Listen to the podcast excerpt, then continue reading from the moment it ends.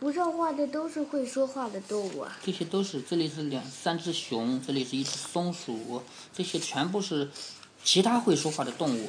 这白女巫，我看到这上面讲白女巫的。这里他们回忆起白女巫来，这是羊怪，这是一这这是一只羊怪在哪？嗯，羊怪。羊怪。嗯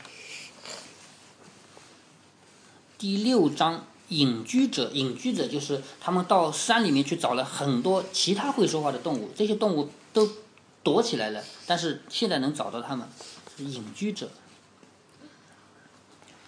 凯斯宾最快乐的日子开始了。为什么说最快乐的日子呢？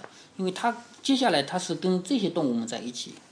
夏日的清晨，青草上还挂着露珠。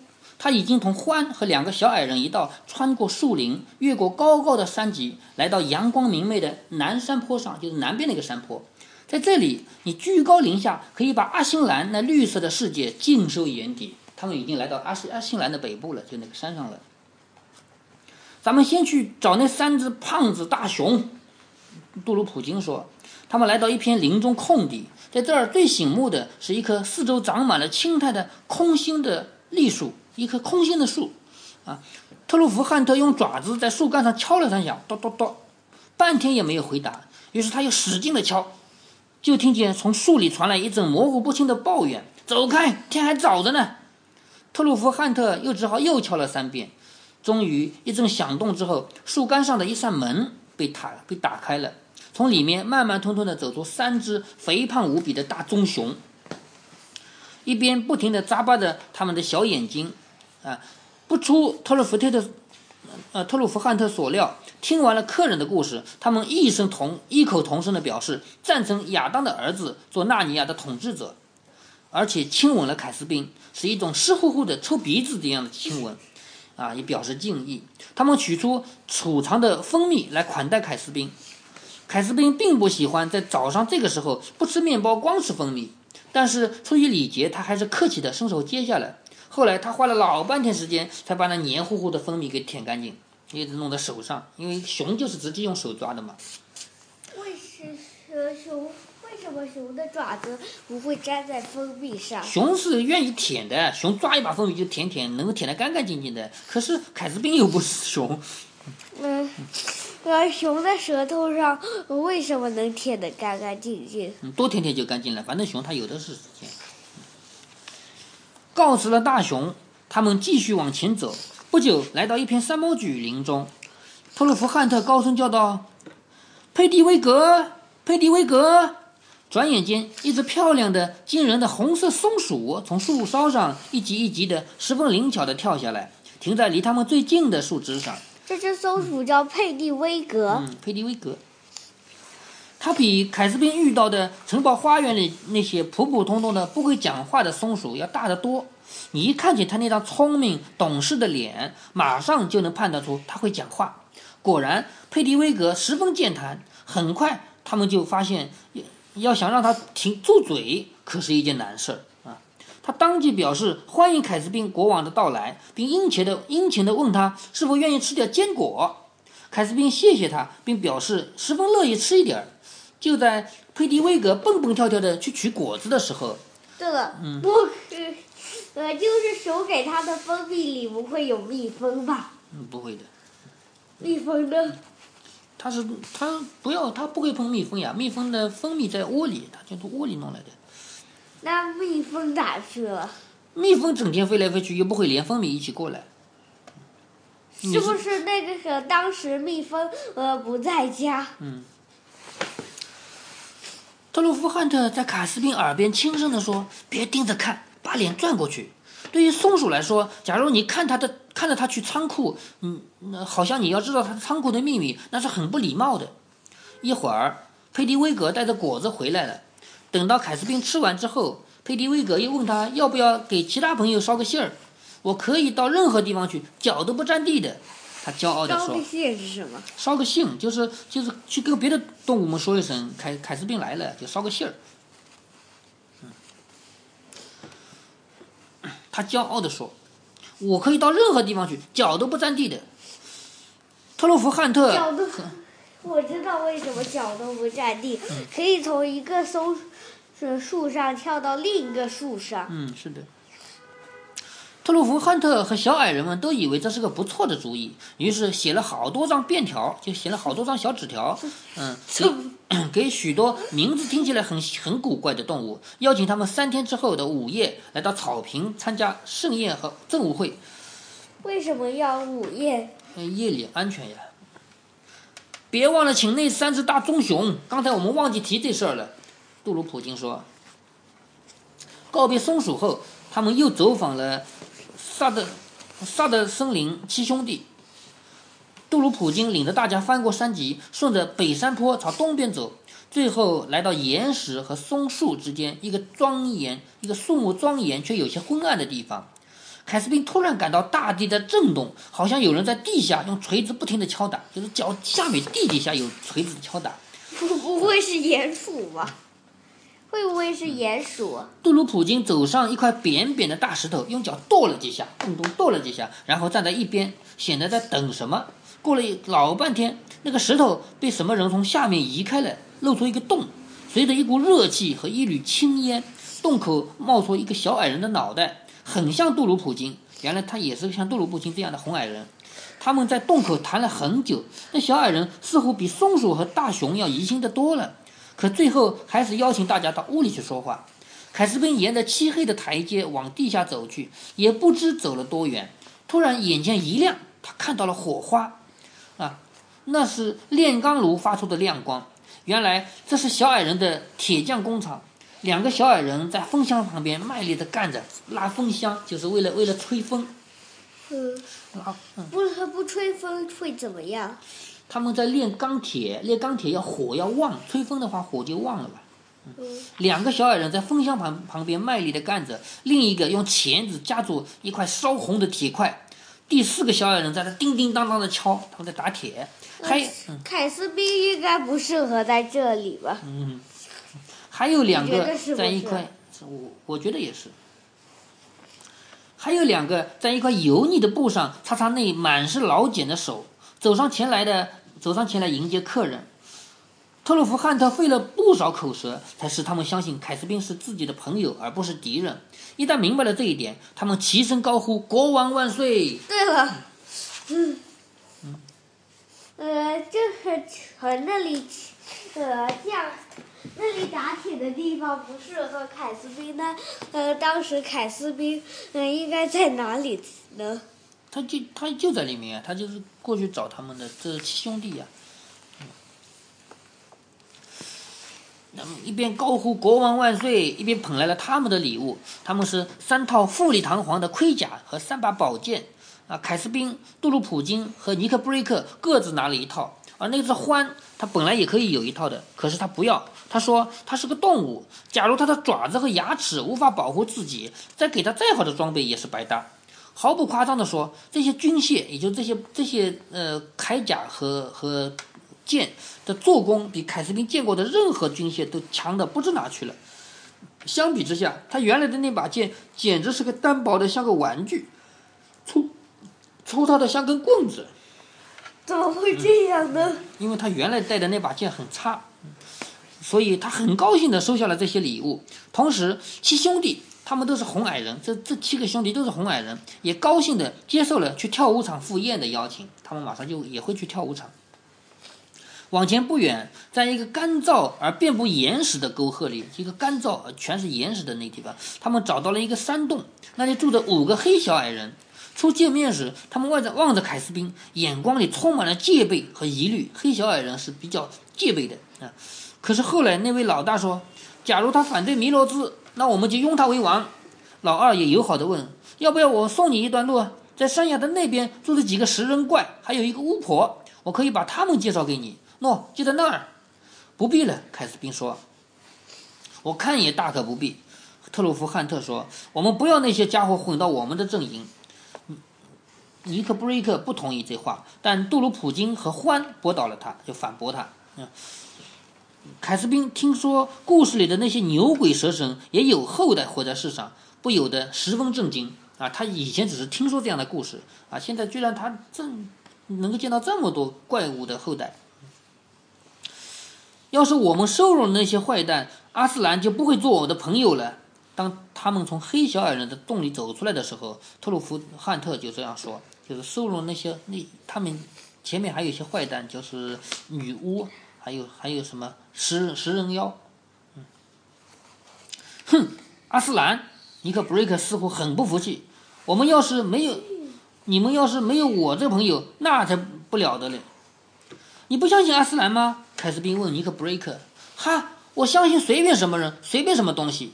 尼克布瑞克高声说：“只要他能打垮那些可恶的泰尔玛暴徒，把他们赶出纳尼亚，随便什么人还是什么东西，不管不管他叫阿斯兰还是叫白女巫，我都奉若神明。你明白了吗？”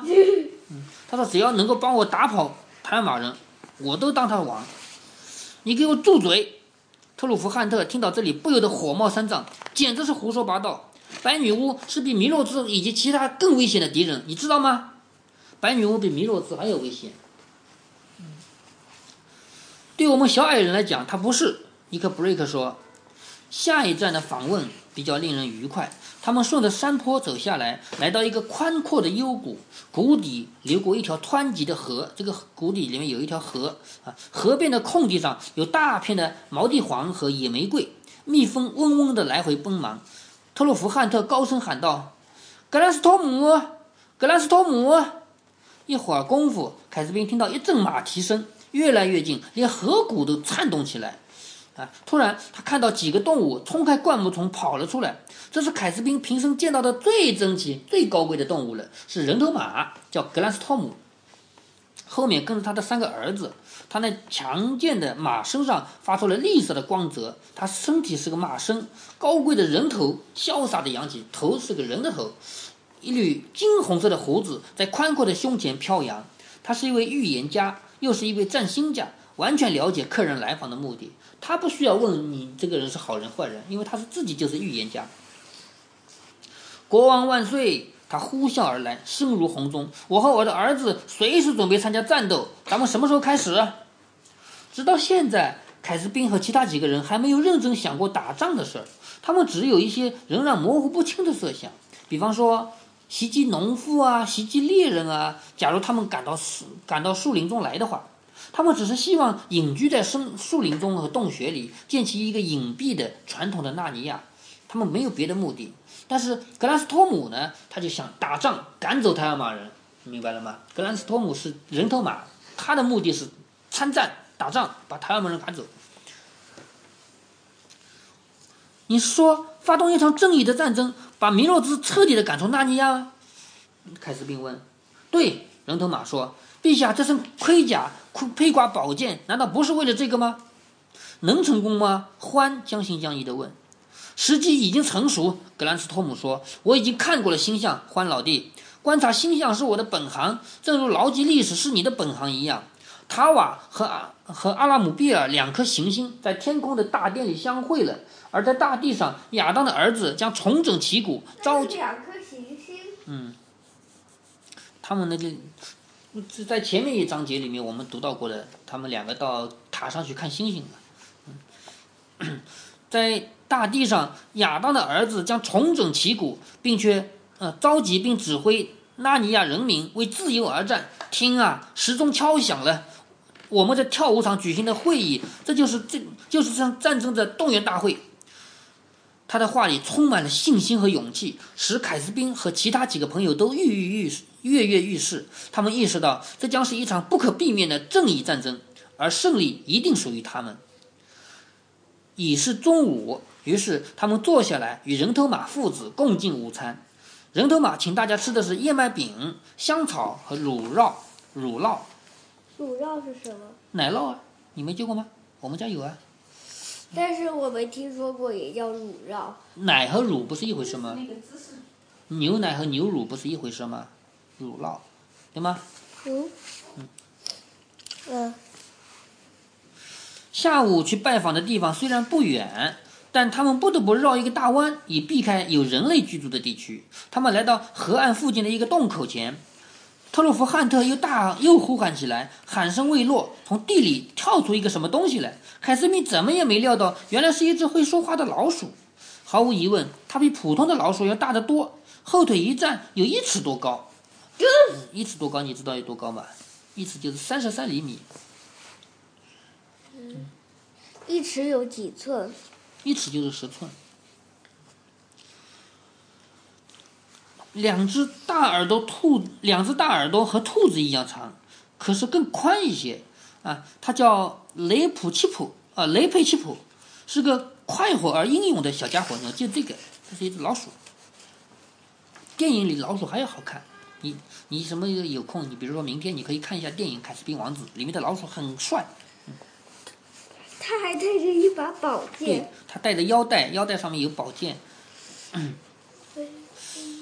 是一个快活又英勇的小家伙，只是只是只见他腰间配的一柄小巧而锋利的宝剑，不时捻动着他那寥寥可数的几根胡须，神气十足。我们一共十二员蜀将，陛下。他毕恭毕敬的、迅速而优美的鞠了一躬。我们全军人马将无条件的听陛下差遣啊，赴汤蹈火在所不辞。凯斯宾见他那一本正经的样子，忍不住想笑。雷佩雷佩奇普和他的全军人马可以毫不费劲的给放在一个菜篮子里，让人随便怎么拎回去。啊，他们那天他们见了许许多多的朋友。要把这些朋友一一加以描述，那就太费时间了。有打洞专家鼹鼠，有钢口利牙的獾家族，有野兔卡梅罗，还还有刺猬豪格尔斯道克等等。最后，他们来到一口井边，决定休息一下。井旁是一片柔软的草坪，四周都是榆树。这时，投在地上的树影已经很长，太阳已经开始落山，雏菊花合拢了。白嘴鸟也要飞回家去了，他们坐在草坪的，他们坐在草坪上取出带来的食物，准备晚餐。杜鲁普金则点燃了他的大烟斗，一副怡然自得的样子，一副很很舒服的样子。现在特鲁夫汉特说：“咱们要是能唤醒这里的树神就好了，那样这我们这一天可就功德圆满了。”咱们办不到吗？凯斯宾说：“办不到。”欢叹了一口气说。咱们无能为力。自从人类迁移到这片土地上以后，他们砍伐树木、污染河流，使得树神和水神隐退了很久。谁也不知道他们还会不会显灵。这对我们来说是一个很大的损失。那些台尔马人最怕这树林，一旦大树们愤怒起来，他们就会发疯的四处逃窜，飞快的逃出纳尼亚。你们动物的想象力简直太丰富了。杜鲁普金根本不相信这个话。啊！可是你为什么只讲到树和水，就不往下说了？假如石头也能自己飞起来砸向老弥罗兹，那不是更妙吗？杜鲁普金作为一个红矮人，他是不相信这些树还有神的啊，他就不相信。他说：“你干嘛不说石头也会自己飞起来？”欢对这话只是哼了一声，表示不屑回答。在这以后很长时间里是沉默。凯斯宾倒在软软的草地上，渐渐地进入梦乡。走了一天，他真的有些疲倦了。现在就到了安全的地方了呀。嗯。忽然，他仿佛听到身后的树林深处传来了一声低沉奇妙的音乐。开始，他以为这是幻觉，翻个身打算继续睡。可是，当他的耳朵靠近地面时，他马上又听到了，或者说，他感觉到一股微弱的敲打声。他抬起头来，那打击声马上就落下去。又他抬起头想听听呢，声音没了。他躺下去睡觉呢，耳朵靠到地就听到了。嗯或许声音是就是从地上地下发出来。可音乐声又响起来，而且这一次更加清楚，好像是笛子的声音。他看见特洛夫汉特坐起来，两眼盯着树林。这时夜幕已经降临，天上一轮明月发出皎洁柔和的光。凯斯宾似乎已经睡了一大觉，他使他使劲摇摇头，侧耳倾听。音乐声越来越近了，那是一种粗犷而令人精神恍惚的旋律。终于，伴随着轻盈的脚步声，一群翩翩舞动着的身影从树林里来到月光下。这些年来，一直萦绕在凯斯宾心头的就是这些身影！他们比小矮人高不了高，他们不比小矮人高多少，可是身材苗条，形体态也优美的多。他们的卷曲的头发上伸出两只脚来，你想想这是什么动物？他们卷曲的头发上伸出两只脚来。会不会是那只羊怪？淡淡的月光映出嗯映出他们的赤裸的上身，可是他们的腿和脚却与山羊一模一样。他们是羊怪，不是嘟囔，这已经是一千年以后的事情了。羊怪，凯斯宾跳起身叫出来，嗯，羊怪们立刻友好的把他围在当中，他们的心似乎是相通的，几乎没说多少话，彼此便产生了理解和信任。他们当即郑重宣告，承认凯斯宾为他们的领袖。说完，又继续跳舞。他们跳得那么专心，那么热烈，不由得吸引了凯斯宾和他的同伴。杜鲁普金步履沉重，摇摇摆摆，也随着跳了起来。连特鲁弗汉特都使出了浑身解数，不停地蹦着、扭着。只有尼尼克布瑞克一动不动地待在一边，是不沉默是？地看着。是不是他还是有点怀疑凯斯宾？尼克布瑞克他是不相信凯斯宾，他他也恨恨凯尔马人。只有尼克布瑞克一动不动地待在一边，沉默地看着。羊怪们用他们纤细的腰围着凯斯宾跳呀跳，他们那古怪的笑容一会儿显得悲哀，一会儿显得十分快乐。与他们为邻的还有几十个小矮人，罗曼叫曼蒂尤斯、奥本纳、奥本蒂纳斯、达姆纳斯，这时都被喊了来，向新国王致敬。第二天早晨，凯斯宾一觉醒来，对夜里发生的事情记忆犹新。他简直不相信这一切都是真的。可是草地上分明就布满了羊的足迹。好，第六章结束。